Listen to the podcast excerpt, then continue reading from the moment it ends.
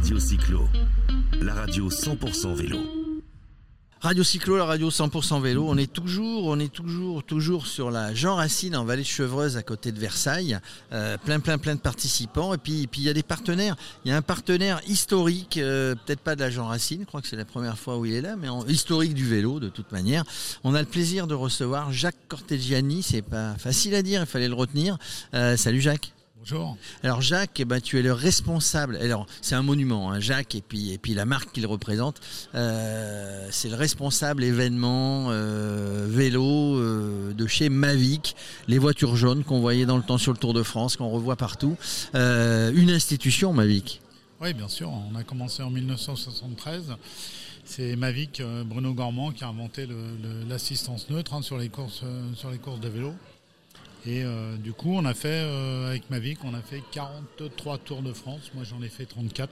Donc tu les connais tous, enfin euh, tous les parcours, toutes les villes, départ, arrivée et tous ces grands champions qu'on croise, hein, parce que quand on parle vélo, on parle évidemment du Tour de France. Ah bien sûr, bien sûr, bien sûr. Je les ai connus juniors, après je les ai connus professionnels et après je les ai connus directeurs sportifs. Donc alors, tu as raison de préciser, parce que quand tu parles de juniors, etc., de courses de jeunes, etc., Mavic, c'est tous les gens qui font du vélo qui connaissent Mavic. C'est pas uniquement les professionnels. C'était Mavic, c'était une institution dans le vélo du, plus petit au plus grand.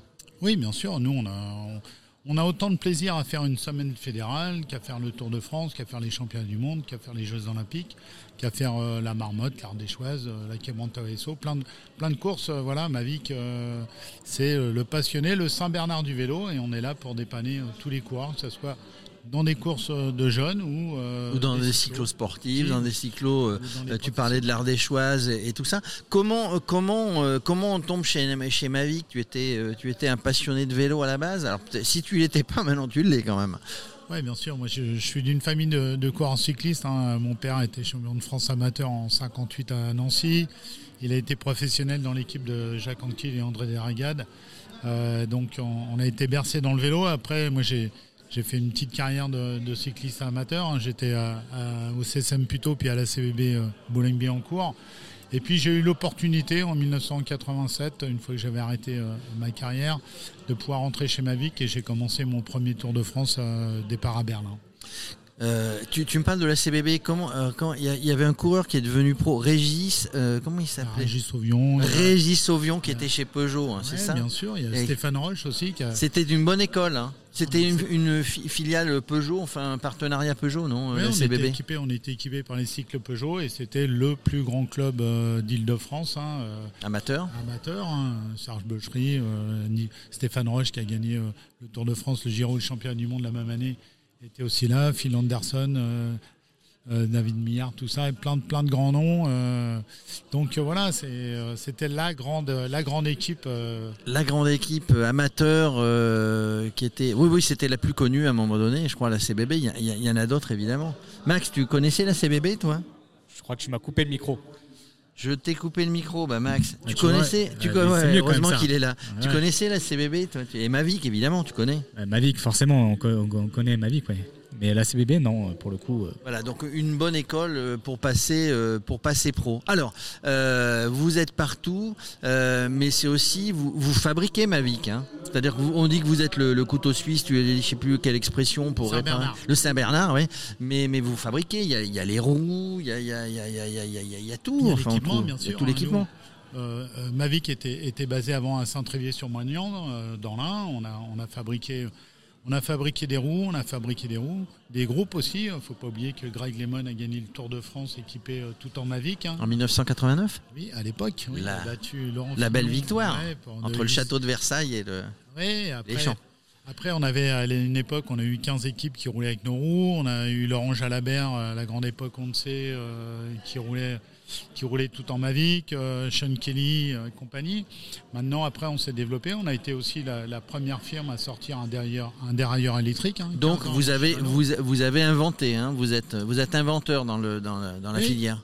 Euh, Mavic a toujours été là, l'innovation, hein, que ce soit le dérailleur électrique, que ce soit le tubeless qui est sorti aussi en, VTT. Mavic a été le premier à faire les roues tubeless, les roues comètes et, et compagnie. Donc voilà, maintenant on a une gamme d'appareils, on a une gamme de casques, une gamme de chaussures. Euh, alors moi, moi, tu, tu, parles de VTT, alors il y a le gravel qui est arrivé, tout le monde parle de gravel avec ça à la bouche. Euh, moi pour moi, euh, Mavic c'était plutôt route, mais non Ah non, non, pas du tout, pas du tout. Hein on a équipé les plus grands, les plus grands champions euh, VTT, hein, que ce soit euh, Miguel Martinez, euh, Julien, Julien bien sûr, Absalon, tout le monde a roulé, tout le monde a roulé sur Mavic. Hein.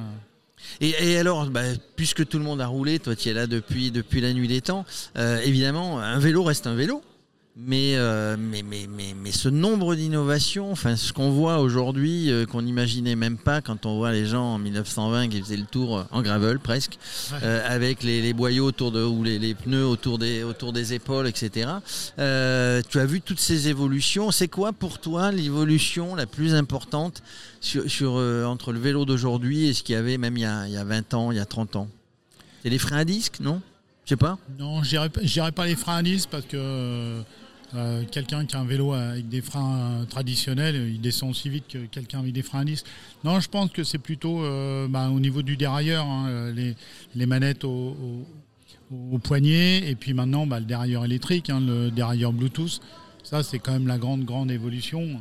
On est, tous, à nous, nous en technique audiovisuelle et en radio aussi, on est tributaires évidemment de, toutes ces innovations. Moi j'ai un petit peu peur, il y a quelqu'un qui me parlait l'autre jour de, dérailleur électrique, de dire ben, le câble encore, on peut, le câble casse ou je sais pas quoi, il se détend, on peut encore le réparer. Euh, mais quand il n'y a plus de jus dans le dérailleur, euh, on reste sur euh, le pignon sur lequel on ah, était. Ah oui, là, là c'est vrai que si on n'a plus de batterie, c'est un peu plus, c'est un peu plus compliqué. Alors qu'avant, effectivement, on pouvait toujours se dépanner un, câble, on pouvait toujours le changer, on pouvait bricoler, on pouvait coincer le derrière sur un pignon et, rentrer quand même. Bon, après, voilà, c'est l'évolution, c'est comme ça. Il faut évoluer évidemment avec son temps. Et... Ouais, ça permet d'avoir des vélos plus légers, euh, voilà, et puis un confort, un confort dans le passage de vitesse.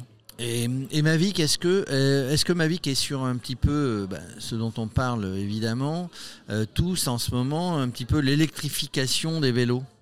Oui, on, a présenté la semaine dernière un moteur électrique, un moteur électrique Mavic pour monter sur des vélos de route avec qui font un poids de moins de 10 kg, donc une grosse innovation là.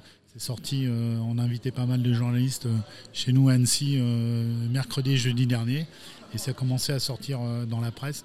Donc un, un moteur électrique. Donc, un moteur électrique Mavic, mais ils vont tous se jeter dessus. Ben, espérons, espérons, espérons. Voilà, on attend.